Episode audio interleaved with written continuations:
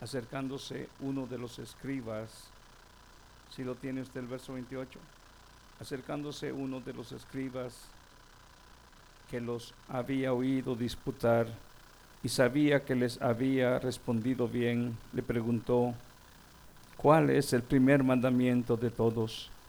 Jesús le respondió, el primer mandamiento de todos es, oye Israel, el Señor nuestro Dios, el Señor uno es, y amarás al Señor tu Dios con todo tu corazón, con toda tu alma y con toda tu mente y con todas tus fuerzas. Este es el principal mandamiento. Y el segundo es semejante. Amarás a tu prójimo como a ti mismo. No hay otro mandamiento mayor que dice que estos. Antes de pasar en esto, me concentro en regresar en uno de los versos que el Señor me daba a compartir y me gustaría preguntarles a ustedes, y en alguna oportunidad sé que algunos predicadores han hecho esta pregunta, ¿cuántos de ustedes han tenido la oportunidad de leer la, Biblia de Génesis Apocalipsis. A veces se ve una, dos, tres manos levantándose diciendo yo lo he hecho. Mas sin embargo el Señor Jesús hace, hace hasta cierto punto un, una, una reducción o hasta cierto punto reduce una expresión a manera de dar a entender un mensaje muy grande. Y me gustaría que usted lo viera y que aparte este verso, porque ahorita voy a regresar a este verso, solamente quiero compararle lo que dice también San Mateo 7:12. Regresemos a San Mateo 7:12 porque ahí vamos a ver algo referente a lo que el Señor nos guiaba hace unos viernes. Pero mire que lo que dice San Mateo 7:12. San Mateo 7:12, ¿usted lo tiene? Va a leerlo usted conmigo y dice de esta manera. ¿Lo tiene? Así que todas las cosas que quieras que los hombres hagan con vosotros, así también haced vosotros con ellos, porque esto es la ley y los profetas. Hay algo bien importante acá. Esto entra entre también amar a Dios y también amar al prójimo. Y le voy a explicar el por qué, hermano. Porque ninguno de nosotros podemos ser capaces de amar al prójimo sin que antes el amor de Dios, observe usted, el amor de Dios se haya derramado en nuestros corazones. Nosotros humanamente no somos capaces, a menos que el amor de Dios se haya derramado en nuestros corazones. Y ahora le pregunta, usted se pregunta por qué. Vamos a ver en recorrer de la escritura por qué es que esto que estoy diciendo acá está apoyado en la palabra. ¿Cómo es posible que ahora alguien puede dar algo que antes no tenía? ¿Dónde y cómo lo encontró? ¿Cómo lo obtuvo? ¿Cómo es posible que alguien ahora pueda amar a Dios y también pueda amar a su prójimo? Miraremos lo que la escritura nos dice en primer lugar y vamos a regresar al verso que leímos anteriormente. Regrese por favor al verso que le di. ¿Cuál era? Era Marcos capítulo 12 y verso 30. Sí, ¿verdad? Y en el verso 30 dice, amarás al Señor tu Dios con todo tu corazón y con toda tu alma y con toda tu mente y con todas tus fuerzas. Quiero reflejar un poquito en la palabra amar a Dios con toda nuestra mente. Mucha gente, fíjese bien usted, mucha gente y quizás aún nosotros mismos hemos mencionado la palabra amor hemos mencionado la palabra amar. Pero déjeme decirle en esta noche que cuando hablamos de mente, tenemos que entender que el intelecto debe de ser tratado también por Dios. El entendimiento debe de ser tratado por Dios, por su Espíritu Santo y por su palabra, para que aquel hombre que tiene una idea o una figura de lo que es, de lo que es amar, o de lo que hasta este día ha entendido que es amar, ahora pueda entender el amor legítimo del cual habla la Escritura. Pero ¿cómo entonces encontraremos cuál es el verdadero amor? ¿Cómo entonces nuestra mente puede ser instruida al grado de entender de qué amor está hablando Dios aquí en, la escritura? ¿Sabe usted? Y en esta noche quiero decirles algo bien importante. Muchas veces hemos conocido algo que parece amor, se mira como amor, tiene la apariencia de amor. Y muchas veces, y muchas veces, cuando eso que parecía amor se miraba como amor, es probado por el fuego, se destruyó. La pregunta es, ¿era amor? ¿O era un sentimiento? ¿O era quizás algo que se hizo por porque hasta ese punto creímos que ese era el amor. Y sabe usted algo, hermano, me, me ha impactado eso mi corazón porque hace unas semanas oraba el Señor y el Señor trataba en mi corazón al recordar la palabra y al recordar todos los tiempos y espacios que hemos tenido dentro del ministerio cristiano, no solamente aquí, sino que aún en mi niñez o quizás ustedes en el tiempo pasado, y surge una pregunta que alguien hizo. ¿Será que Dios nos va a perdonar la manera en que nosotros muchas veces nos hemos comportado entre unos y otros al no amarnos como Dios quiere? Hemos meditado ciertamente si nosotros realmente estamos respondiendo a Dios de esa forma en la cual dice amarlo a Él con ahora un intelecto o una mentalidad clara de cuál es el amor del cual Dios habla. Porque quiero decirles que hay algo que el hombre le ha llamado amor y luego nos dimos cuenta que no era amor.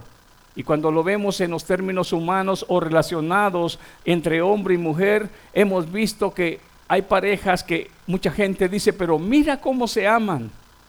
Pero más tarde aquellos que mirábamos que se amaban terminaron separados y nos dimos cuenta y luego las mismas personas confiesan y dicen, no era amor, era interés. A muchas cosas se le han titulado amor, a muchas cosas se le han titulado amor y cuando a veces nos damos cuenta que aquella pareja era este, bien allegada y nos damos cuenta que terminaron su relación y luego ellos confiesan y dicen no era amor, era pasión. Recuerdo que apenas hace dos semanas el hermano, el hermano, el hermano Armando comienza, o una semana me parece, comienza con el tema respecto a servir por amor. Y ciertamente, hermanos, solo cuando entendemos cuál es el verdadero y legítimo amor del cual Dios está hablando, no el que nosotros hemos creado en nuestra mente, no el que nosotros nos imaginamos. Vayamos a ver entonces de qué amor está hablando la escritura. Miremos entonces, hermano, cómo nuestra mente va a ser dirigida hacia ese amor y miremos por favor y sígame usted en la escritura porque en esta noche vamos a ir sobre ese punto que el Señor nos enseña. Miremos primera de Juan, por favor, capítulo 4 y verso 8. ¿Sabe usted que esto nos toca desde el más grande hasta el más pequeño? Aquí no podemos decir, ¿sabe qué pastor? Esto me estoy acordando, esto es para mi suegra. No, también es para usted. Muchas veces decimos esto es, oh, lástima que no vino el hermano o la hermana, porque esto bien le quedaba a ella. ¿Sabe usted? Ojalá y Dios tenga misericordia de nosotros, porque en esta noche vamos a analizar nosotros si realmente amamos a Dios y al prójimo como Dios dice. Miremos lo que dice en primera de Juan capítulo 4. abra su Biblia y observe. Y si puede usted, hermano, anotarlo, anótelo, porque en nuestra mente muchas veces se nos olvidan las cosas. Pero si usted anota este verso, cuando usted llegue a su casa podrá meditar en ello. Y mire lo que dice 1 Juan, capítulo 4, verso 8. ¿Qué dice? El que no ama, el que no ama, ¿qué? No ha conocido a Dios, porque Dios, ¿qué dice? Porque Dios es amor. Entonces quiero preguntarle a usted, ¿y el que ama entonces qué pasa? El que ama, ¿qué ha sucedido en él? ¿Cómo? Este sí ha conocido a Dios. ¿Y sabe usted por qué? Porque cuando sella la palabra y dice, porque Dios es amor, está declarando en este momento que la única fuente donde se puede encontrar ese amor es en Dios. El único lugar donde se puede encontrar ese legítimo amor, ese amor ágape, ese amor sincero, ese amor genuino, es en Dios. Pero déjeme decirle algo y seamos sinceros en esta noche. Ni usted ni yo podremos dar algo que no tenemos, a menos que nos haya sido dado por el don de Dios, a menos que lo hayamos recibido por la gracia de Dios. Pero hay algo bien importante acá. Nosotros muchas veces, o si no en la cristiandad, se ha oído lo mismo que sufrió en algún momento Pedro. Pedro le dice al Señor Jesús, mira Señor Jesús, aunque todos los que están acá se escandalicen, se asusten, se aparten, salgan corriendo, yo no me voy a mover de tu lado, yo voy a estar a tu lado. En otras palabras le está diciendo porque yo te amo mucho. Y en Lucas el la misma parte y el mismo verso dice, aunque todos huyan, aunque todos se vayan de ti, yo soy capaz de ir contigo a la cárcel y si es posible también a la muerte. Yo quiero decirles, hermanos, que dijo un pensador allá en nuestro país, Guatemala, referente a un presidente que le costaba hablar, que era, eh, ¿cómo se llamaba? Un presidente que tenía un aparato en su garganta, Mario, no me recuerdo, pero fue como en los setentas. Mario Sandoval tenía un aparato en su garganta y alguien usó esta, e, este dicho que dice, hablar no cuesta. Y sabe que es cierto, hablar no cuesta. Pedro dijo, si es posible, aunque todos se vayan, aunque todos se dejen, aunque todos se asusten, Pedro en ese momento, hasta cierto punto, él midió el grado de su amor hacia Jesús y pudo decir, yo estoy dispuesto a ir contigo aún a la cárcel o aún a la muerte.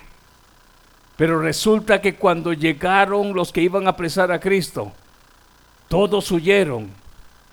Y Pedro lo único que hizo fue en ese momento defenderlo, pero al mismo tiempo cuando a Cristo lo llevaron, hermanos, y lo apresaron, Pedro en algún momento quiso ver a Jesús de lejos y cuando le preguntaron a él si lo conocía, él dijo no y lo negó tres veces.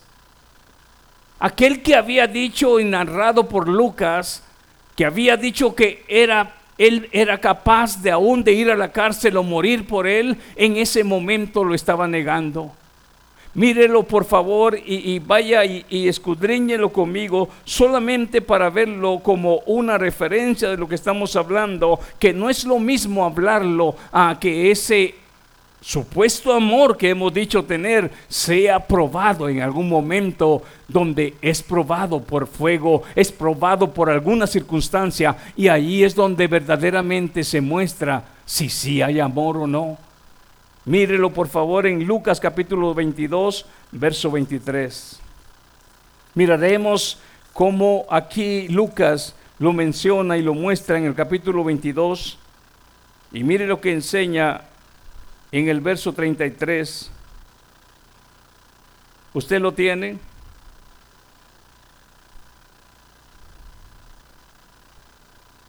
Si usted se da cuenta, En del verso 31 tenemos un título que dice, Jesús anuncia la negación de Pedro. No sé si su Biblia lo tiene en el verso 31. Voy a leer desde el verso 31 para que usted se dé cuenta cómo comienza esta escena. Dijo también el Señor, Simón, Simón, he aquí Satanás os ha pedido para zarandearos, zarandearos como a trigo pero yo, pero yo, ¿qué dice? He rogado por ti para que tu fe no falte. Y tú, aún una vez vuelto, confirma a tus hermanos. Oiga, oiga muchas veces nuestra presunción humana Oiga, muchas veces aún con el buen sentir y el buen deseo, cómo se cruza aún nuestro pensamiento humano, el Señor Jesús le está diciendo, tú vas a ser zarandeado, tú vas a ser sangoloteado, tú vas a ser removido, tú vas a ser este, de una manera este, sin, sin, ahora sí, no muy noble. Vas a ser tratado, pero yo he rogado para que tu fe no falte. Estos términos creo que muchos de los que han trabajado en cultivo lo conocen de lo que significa zarandear. Y cuando estamos hablando aquí es que Cristo le está anticipando algo que pasaría al apóstol. Pero mire lo que responde aquí el apóstol en este verso. En el verso 34 dice, verso 33, él le dijo, Señor, dispuesto estoy a ir contigo, no solo a la cárcel, sino también a la muerte. Y él le dijo, Pedro, te digo que el gallo no cantará hoy antes que tú me niegues tres veces que no me conoces.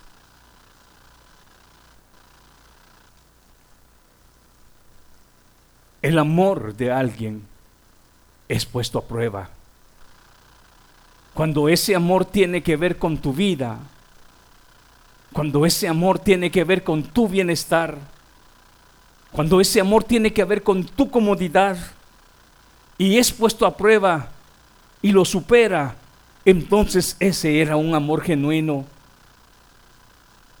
No es que Pedro fuera malo, no es que Pedro no amara al Señor Jesús como lo había dicho, sí lo amaba, pero todavía no había entendido el grado de amor que se necesita para dar su vida por su maestro y no temer aún perder la suya por fidelidad a su Señor, sino que hasta que el mismo Pedro recibió ese don del Espíritu Santo, ese poder que cuando Pedro fue revestido del Espíritu Santo, entonces a partir de ese día habló con denuedo, habló con valor y aún como dijo el siervo Pablo en alguna oportunidad, ya no estimó su vida como algo valiosa, porque ahora su amor era más grande y era más genuino y había llegado al grado de que ahora podía entender él que no era un sentimiento, sino que era una disposición sacrificial a lo que se Dios nos muestra que es amor. Nosotros muchas veces cuando pensamos en amor, pensamos en sentimiento. Cuando Dios piensa en amor, Él piensa en dar.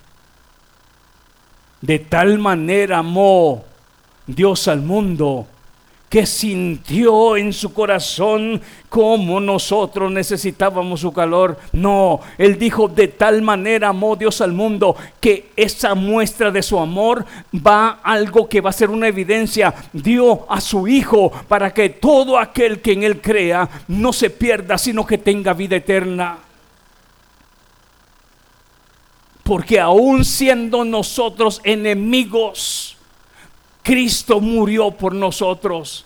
Si se da cuenta, esto es más que lo que nosotros hemos formulado en nuestra mente, lo que es el amor. Es más que una pasión, es más que un sentimiento, es una acción sacrificial donde aún su comodidad, aún hermano, aún, fíjese bien, aún aquello hermano que usted va a hacer, no va viendo si a usted le conviene, sino que es lo correcto.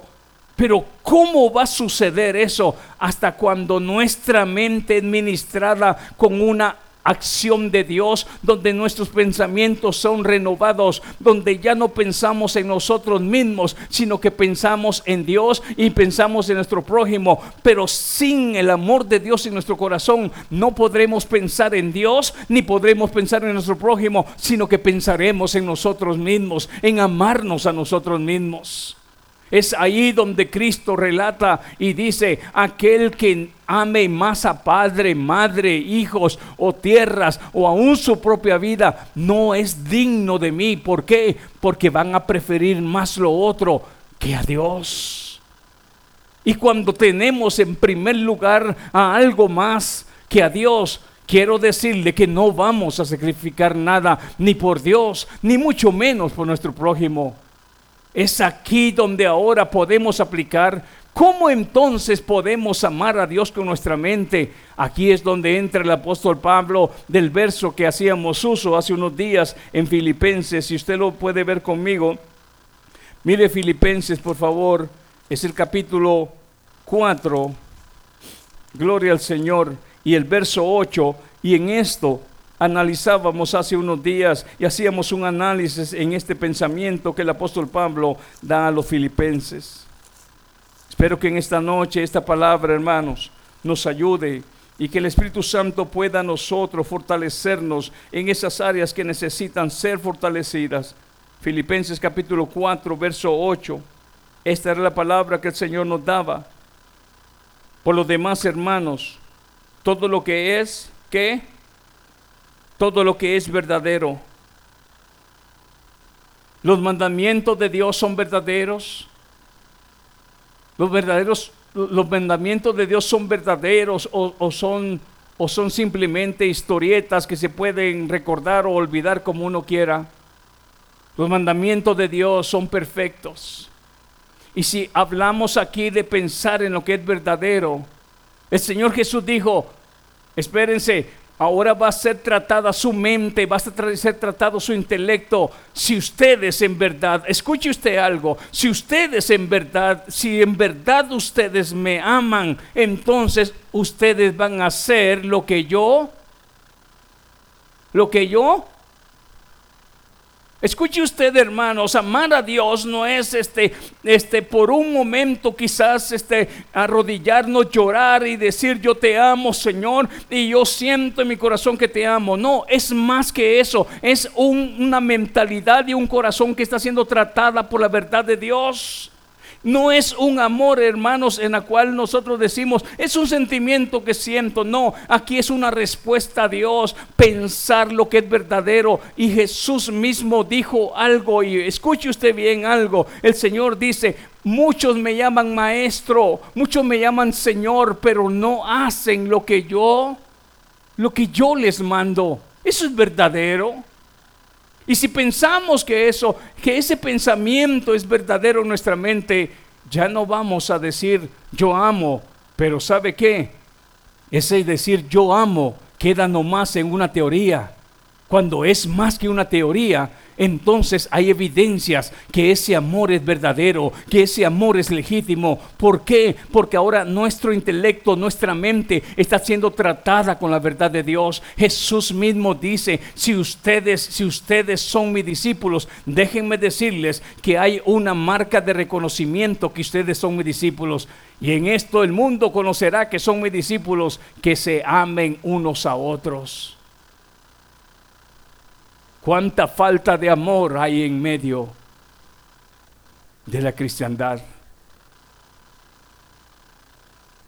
Me gustaría que en este momento pensemos y analicemos lo que aún el mismo siervo Pablo dice a los corintios. Oh, si alguien aún quemare su cuerpo, pero no tiene amor, de nada le sirve. ¿O de qué le serviría a alguien que quizás pudiera tener todo conocimiento y toda ciencia y no tiene amor? De nada le sirve. Miraremos entonces y dice, ¿qué pasa con aquel que quizás tiene un don donde puede haber profecía o hablar aún lenguas angelicales, aún si hubiera manera de alcanzar ese, ese vocabulario, pero si no tiene amor, dice, nada es. ¿Cómo es posible que Cristo pudo en esos dos mandamientos poder, hermanos, aleluya, reducir a esos mandamientos todo lo que significa la ley y los profetas? Quizás usted diga, hermano, yo no he podido leer y yo quizás no entiendo griego, no entiendo hebreo, pero hoy el Señor le dice, en esto, en esto, ¿cómo se dice, hermano, cuando se reduce, cuando se está... ¿Hay una? Un resumen, cuando se hace un resumen en dos acciones, amar a Dios y amar al prójimo. Y nadie puede amar si no conoce a Dios. Nadie puede tener ese amor si no lo ha recibido del Señor. Nadie puede amar a su prójimo si no conoce a Dios. Pero las congregaciones mundialmente Usted oye la proclamación de todos, que todos conocemos a Dios, pero no todos nos amamos unos a otros. Entonces, ¿cuál es la verdad? ¿Palabras o en verdad conocemos a Dios? ¿Palabras o aún no hemos conocido a Dios? Hace años meditando en los libros, en las cartas escritas por el apóstol Juan, el Señor me permitió sentarme, hermanos, a escuchar a un siervo, el cual me, dirigía en la palabra y me sentó sentado frente a él. Él me dijo dos palabras.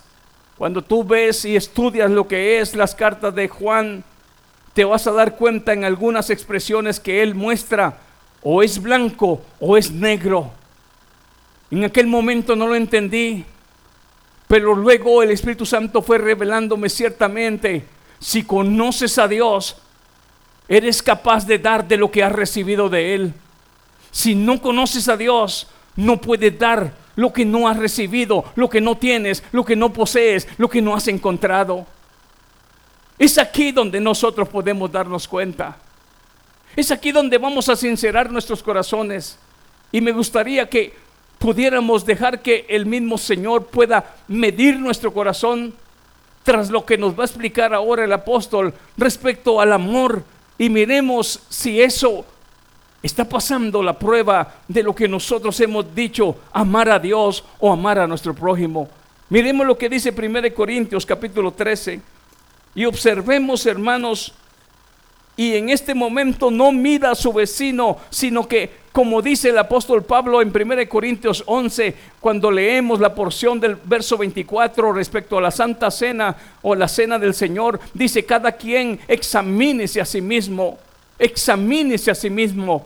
La palabra no es para examinar al prójimo, la palabra es para que esa palabra nos permita ver hacia adentro, examinarnos a nosotros mismos. Y mire lo que dice, por favor, en 1 Corintios capítulo 13. Si yo hablase lenguas humanas y angélicas y no tengo amor, vengo a ser como metal que resuena o címbalo que retiñe. Y si tuviese profecía y entendiese todos los misterios y toda ciencia, y si, y si tuviere toda la fe, de tal manera que trasladase los montes, y no tengo amor, nada soy y si repartiese todos mis bienes para dar de comer a los pobres, y si entregase mi cuerpo para ser quemado y no tengo amor, ¿qué dice? De nada me sirve. Ahora miremos hacia adentro. El amor es sufrido. ¿Está usted dispuesto a sufrir por causa de ese amor que ha recibido de parte de Dios? ¿Ha sufrido usted por mantener genuino y vivo ese amor en su corazón? ¿Ha tenido que sufrir quizás la incomodidad, el desprecio?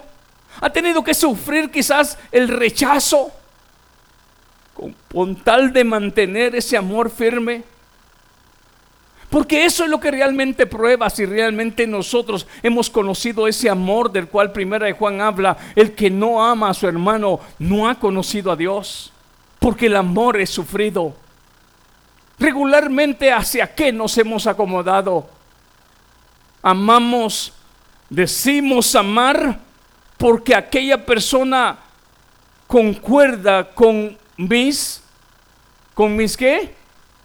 Con mis ideales, concuerda con mis gustos, concuerda con mi manera de ser, es de mi mismo nivel social, es de mi mismo nivel de, educación. Él también este, le va a cierto partido y yo también. La pregunta es, ¿y qué de aquel que le va en contra a lo que tú crees? ¿También es digno de su amor? Porque si aquella persona no es digna de su amor, entonces nuestro amor es condicional. Y ese no es el amor de Dios. Ese es el amor que el hombre se ha creado. Porque si no entra dentro de tus o mis casillas, entonces aquella persona no es digna de mi amor porque no califica de acuerdo a mis estándares. Pero ¿quién calificaba con Dios? Que el mismo Juan dice, mirad cuán amor nos ha dado el Padre en que nos ha llamado Hijo de Dios. Pero ¿quiénes éramos nosotros antes de tener ese encuentro personal con Cristo? Que no éramos, según Efesios 2, hombres muertos en sus delitos y pecados que no éramos ciegos, que andábamos sin, sin la visualidad, porque el Dios de este siglo nos había nublado el entendimiento, que no estábamos como enemigos de Dios. ¿Encalificábamos nosotros al estándar de Dios para que Él nos amara? Y si Él nos amó a nosotros sin merecerlo, ¿Seremos nosotros mejor que Dios para nosotros entonces poner una lista de quién califica y quién no califica para que nosotros lo amemos?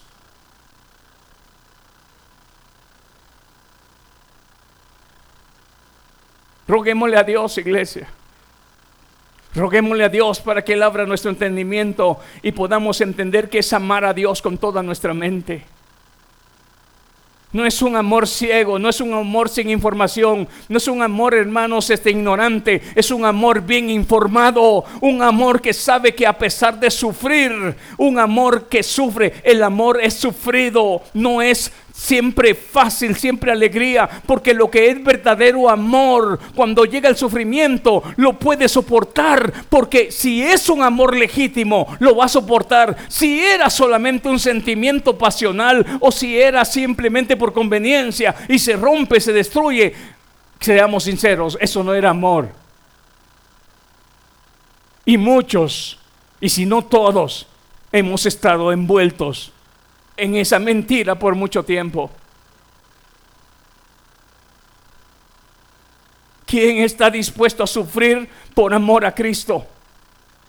¿Quién está dispuesto a sufrir por mantener su fidelidad al Señor en su servicio, en su obediencia, en su caminar a Él?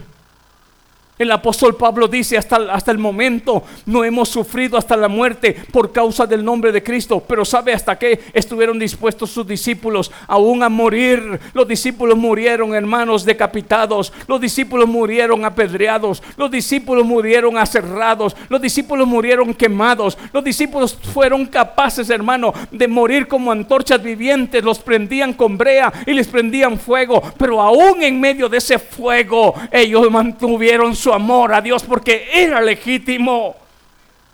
Pero en estos tiempos, una mala mirada, una palabra maldicha, una acción diferente nos hace quitar el supuesto amor que teníamos. ¿Era amor? ¿Era real? ¿O era una ficción? Porque si ese amor no está dispuesto a superar ese sufrimiento, entonces no era del amor que está hablando aquí el apóstol, porque el amor es sufrido. Fue fácil lo que Cristo pasó en la cruz. ¿Y qué estaba manifestando Cristo ahí en la cruz? El Señor Jesús dijo, a mí no me quitan la vida, yo la ofrezco. Y Él sufrió ser escupido, y Él sufrió ser golpeado, y él sufrió la corona de espinas, y él sufrió ser latigado, él sufrió ser humillado, él sufrió todo, varón experimentado en quebranto, dice Isaías 53. Y nosotros, ¿A qué estamos dispuestos?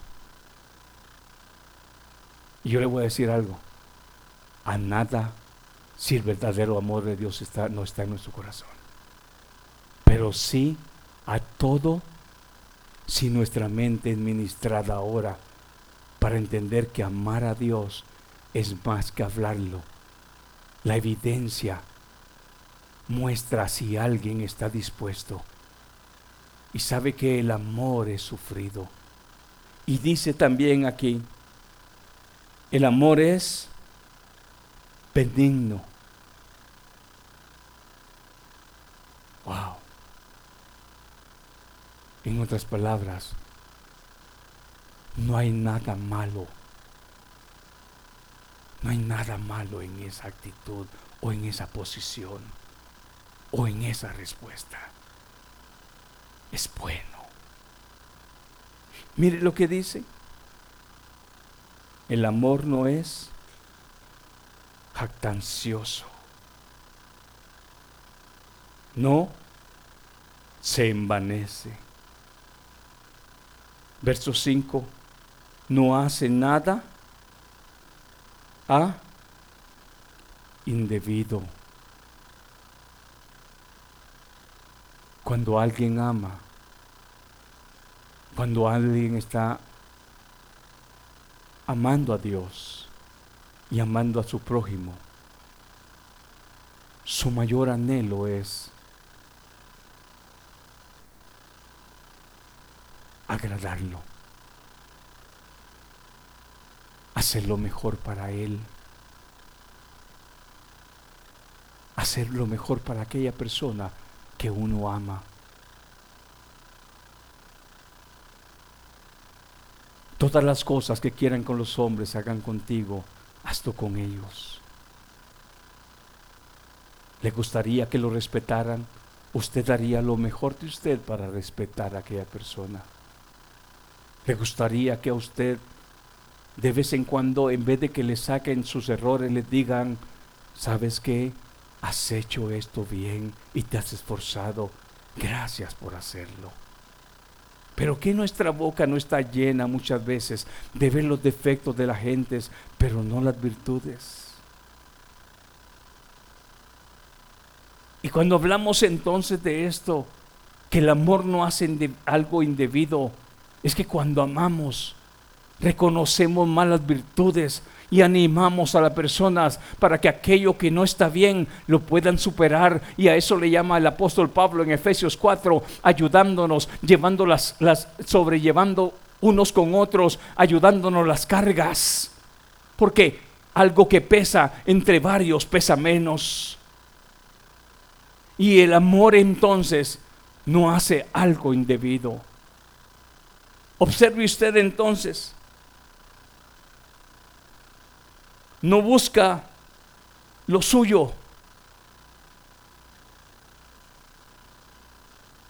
Señor, te voy a amar, te voy a servir, pero yo quiero que tú me tengas con salud, yo quiero que tú me tengas este, llena mi refri de comida, y yo quiero que tú tengas a mis hijos con trabajo, pero ¿qué si todo eso se te quita?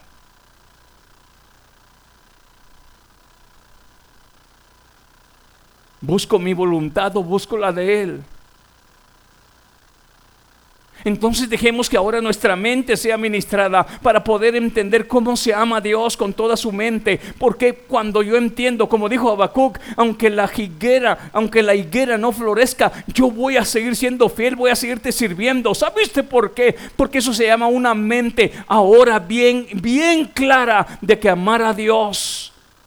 Como dijo el apóstol Pablo, aún también en Filipenses, en todo he sido enseñado. He aprendido a vivir con abundancia y también con escasez. Y luego Filipenses 4, 15 nos muestra todo lo puedo en Cristo, porque Él me fortalece. Pero ¿sabe usted por qué? Porque cuando hay amor, ¿cuántos casados sabemos acá? ¿Prometes amarla en tiempo de abundancia y en tiempo de escasez? Porque muchos o muchas se han ido cuando ya no ha habido ni para los frijoles. ¿Sí o no? ¿Y dónde quedó la promesa?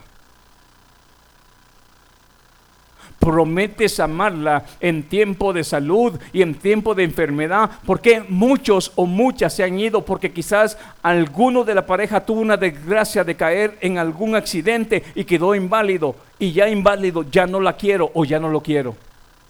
¿Dónde quedó la promesa de ese gran amor? ¿Estuvo dispuesto a sufrir? No, más bien el hombre o la mujer dijo, yo no estoy dispuesto a cuidar a, a una persona que no tenga las facultades para cuidarse por sí misma.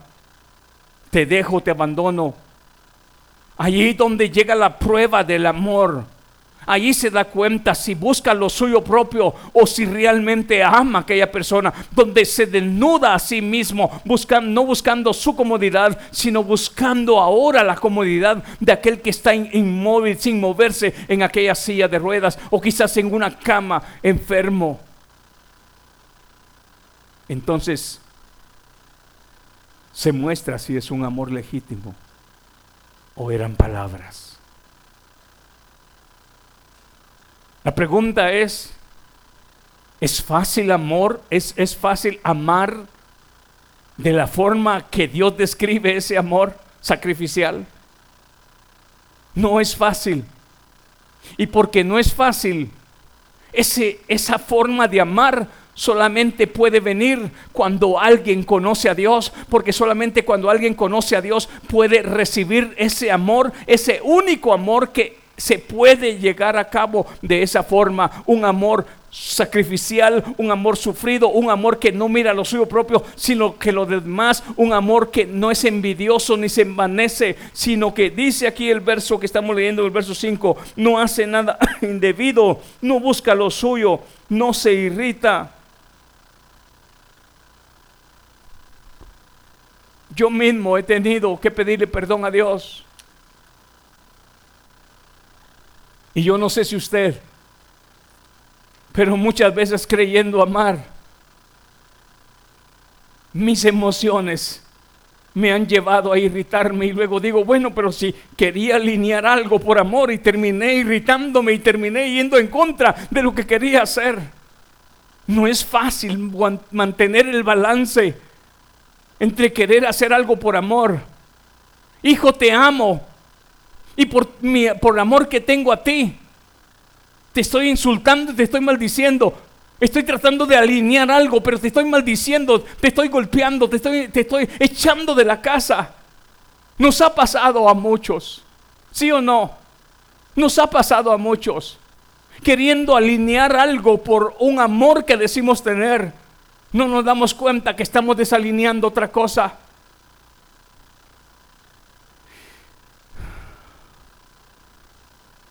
La pregunta es, ¿estamos conformes?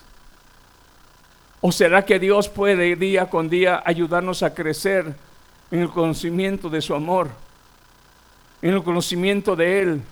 Que podamos crecer en el conocimiento de Él día con día, como dice Colosenses, y hemos estado leyendo el capítulo 1, verso 10, para que crezcamos en conocimiento en Él y que podamos agradarle en todas buenas acciones, en todas buenas obras. Pero ¿cómo? Cuando nuestra mente ya ha sido ministrada por su palabra, por su Espíritu Santo, y podemos entonces ahora con nuestra mente, ahora ministrada por la misma palabra del Señor, poder pensar lo que es verdadero, lo que es correcto, lo que es bueno, lo que es de buen nombre, lo que es puro, ya no lo que a mí me conviene, sino lo que también le conviene a mi prójimo. Pero cuando tenemos que decidir algo, y como hablamos el domingo, ¿cómo podemos aprobarlo mejor? ¿Cómo podemos aprobarlo mejor?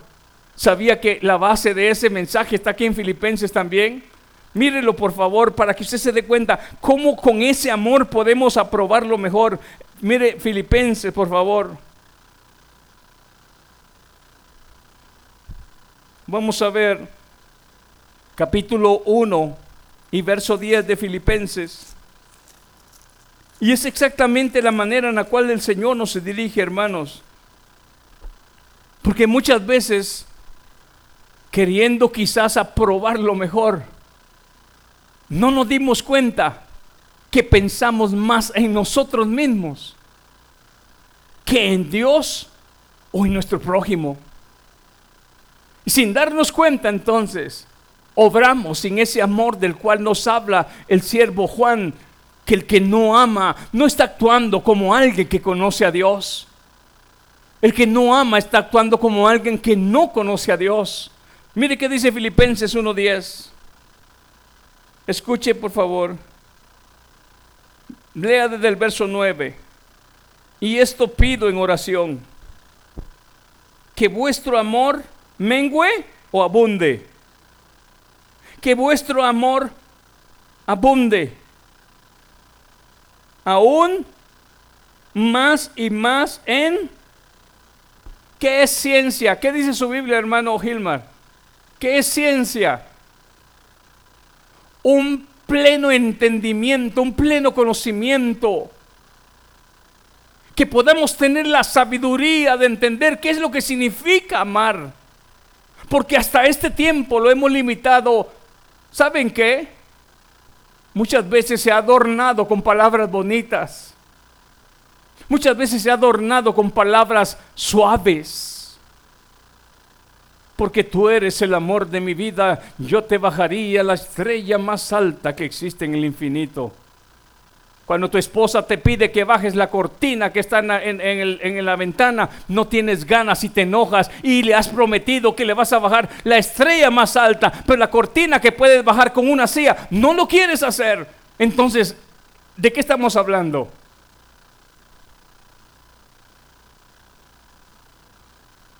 Yo sería capaz de dar mi vida por ti, moriría por ti, cielo mío. Y cuando le pide que saque el bote de la bolsa de la basura, reniega porque no quiere ayudar a su esposa en la casa. ¿Amor? ¿De qué estamos hablando? Parece una broma, ¿verdad? Pero es lo que más daño nos ha hecho el no entender el significado del amor, ni en nuestra vida muchas veces, ni con las relaciones que tenemos con nuestros hijos, padres, compañeros de trabajo, vecinos, iglesia, Dios, el prójimo. Eso es lo que muchas veces nos ha hecho daño. El no entender lo que significa esa, esa, esa, hermano, aleluya, e, ese ungüento que dice, eh, dice realmente, hermanos, aleluya, el salmista donde se mueve la armonía.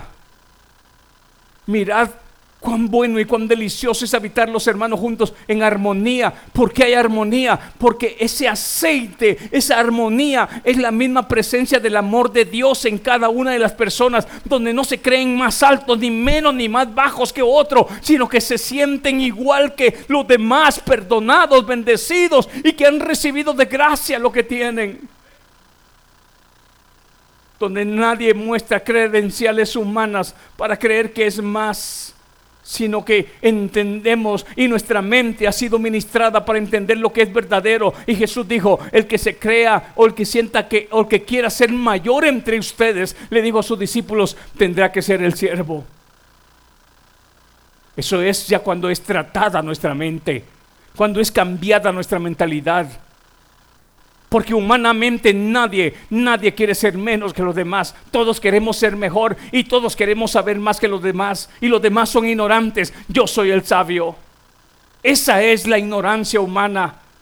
Pero cuando Dios trata con la mente, el siervo, el apóstol Pablo dice, si alguien se considera sabio entre ustedes, hágase ignorante. No se envanece el amor.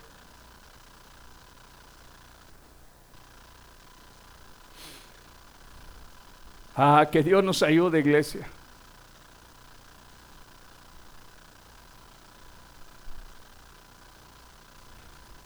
Dijo el apóstol Pablo, sí. Si yo quisiera de qué envanecerme humanamente o engrandecerme, hay, hay ciertamente credenciales que, que he obtenido como hombre.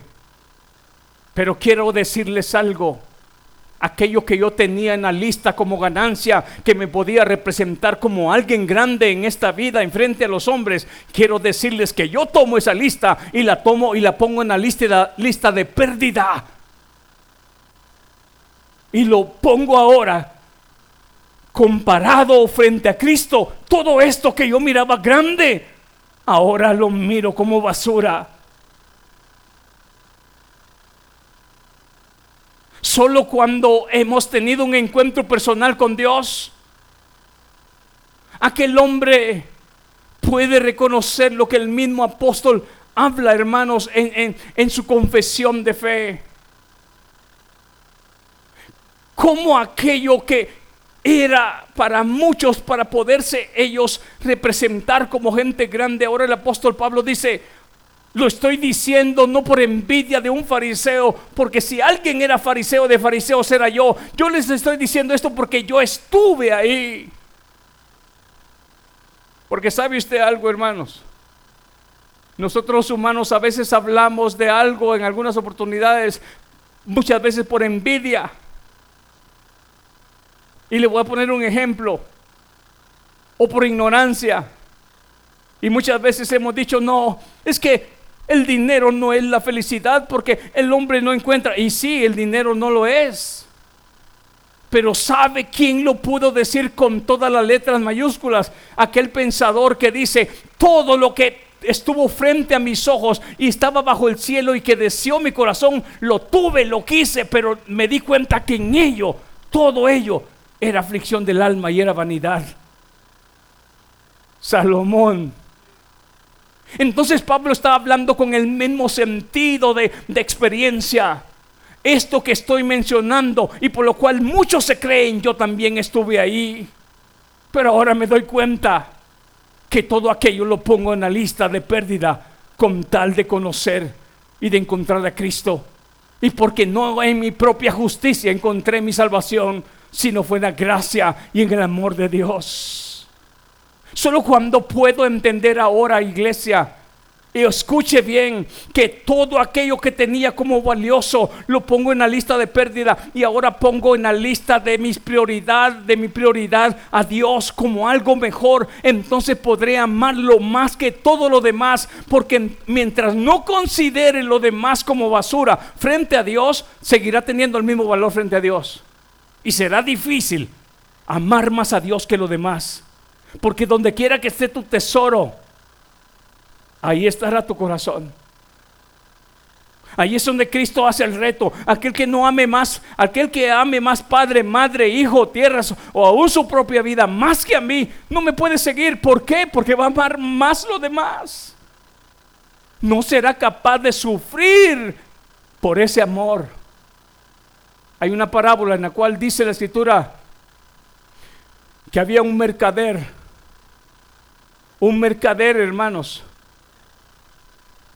Por aquí tengo la, palabra y la escritura. Mire por favor, se la voy a recordar, la, la voy a buscar ahorita. Está, déjeme ver si la anoté.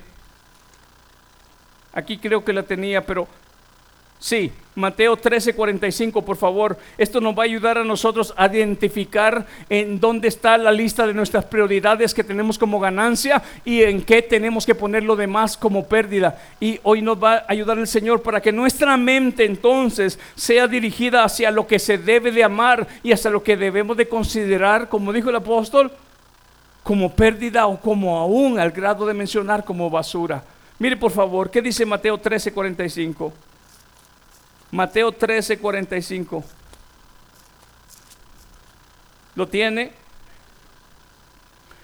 También dice el reino de los cielos es semejante a un mercader que busca buenas perlas, que habiendo hallado una perla preciosa, fue, ¿y qué dice? Me gustaría que usted observe esto. Fue y vendió la mitad de lo que tenía. Todo lo que tenía y la compró. Alguien que es capaz de deshacerse de todo lo que ha logrado durante toda su vida por una perla valiosa que encontró. Esa perla preciosa es Jesús. La pregunta es,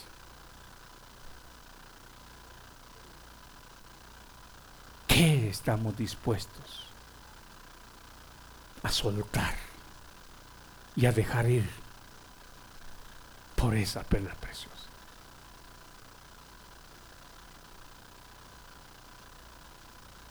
¿A qué estamos dispuestos nosotros? A renunciar. Porque si no estamos dispuestos, este hombre consideró que todo lo que había obtenido en sus ganancias de ser un mercader, valía la pena dejarlo ir con tal de obtener aquella perla preciosa que había encontrado. Ese es el verdadero amor definido y claro ahora en una mente que va a saber amar ahora con toda su mente. No es un amor casual, un imaginativo o eh, de imaginación o, o de sentimiento. No, es un amor con toda la mente, con toda la credibilidad intelectual, sabiendo lo que está haciendo y por qué lo está haciendo. Aquel hombre no estaba siendo provocado por una emoción. Él está considerando, he trabajado toda mi vida, esta es mi, esta es mi herencia, esto es todo lo que he ganado, pero estoy dispuesto a tomar todo esto entregarlo por esa perla que encontré. Solo y cuando entendamos el valor de Dios, el valor de su Hijo, el valor de la salvación que nos ha dado. Solo y cuando, cuando podamos entender que vale más Él que todo lo que el hombre pueda conseguir en este mundo, o lo que todo lo terrenal que existe, solamente cuando eso se va a poder amar a Dios como Él, como Él se lo merece. Mire lo que dice también.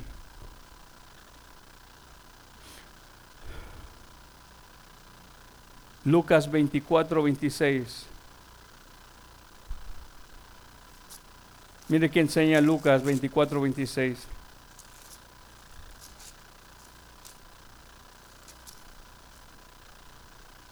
¿Lo tiene?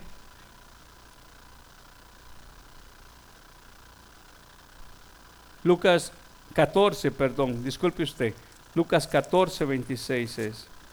Le dije 24, pero no, es 14. 14, 26. Dice el Señor en el verso 26 de Lucas 14, si alguno viene a mí y no aborrece a su padre, ¿sí? Y madre y mujer.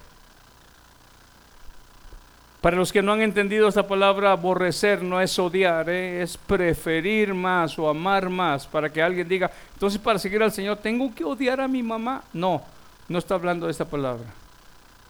Está, luego vamos a ver la otra parte que aclara más este verbo. Pero dice acá, si alguno viene a mí y no aborrece a su padre y madre y mujer, alguien podría decir, bueno, pues a mi mamá y mi papá lo dejo, pero a mi mujer no.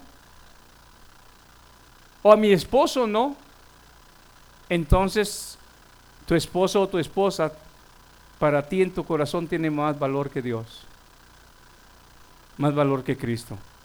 Ahora, ¿por qué? Vamos a sellarlo con este verso y mujer e hijos y hermanos y hermanas y aún también su propia vida no puede ser mi discípulo. Ahora, mire este mismo verso, hermanos, esta misma palabra, mírela por favor, en Mateo 10:37.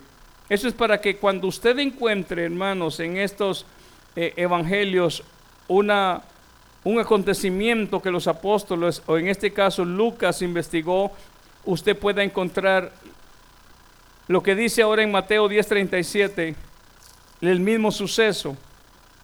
Mateo 10, verso 37. ¿Lo tiene? Ellos le dijeron, Vamos a ver si estamos bien. Sí, no, estoy en marco yo. 10.37, ah, como les dije. Mire lo que enseña, por favor.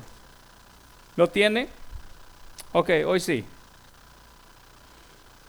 El que ama a padre o madre. Ahora sí se dado cuenta, ¿verdad? Que ahora ya le explicó mejor a usted lo que leímos allá. El que, el que aborrece, decía, el que no aborrece. Ahora le explica acá. Esto es lo que significa, para que sea más claro para nosotros, en el verso 37. El que ama a padre o a madre más que a mí, no es digno de mí. El que ama a hijo o hija más que a mí, no es digno de mí. Y el que no toma su cruz y sigue en pos de mí, no es digno de mí. El que haya su vida la perderá, y el que pierde su vida por causa de mí la hallará. Entonces, ciertamente, iglesia, aquí viene, viene la conclusión de esto. ¿Se recuerda lo que leímos en Corintios?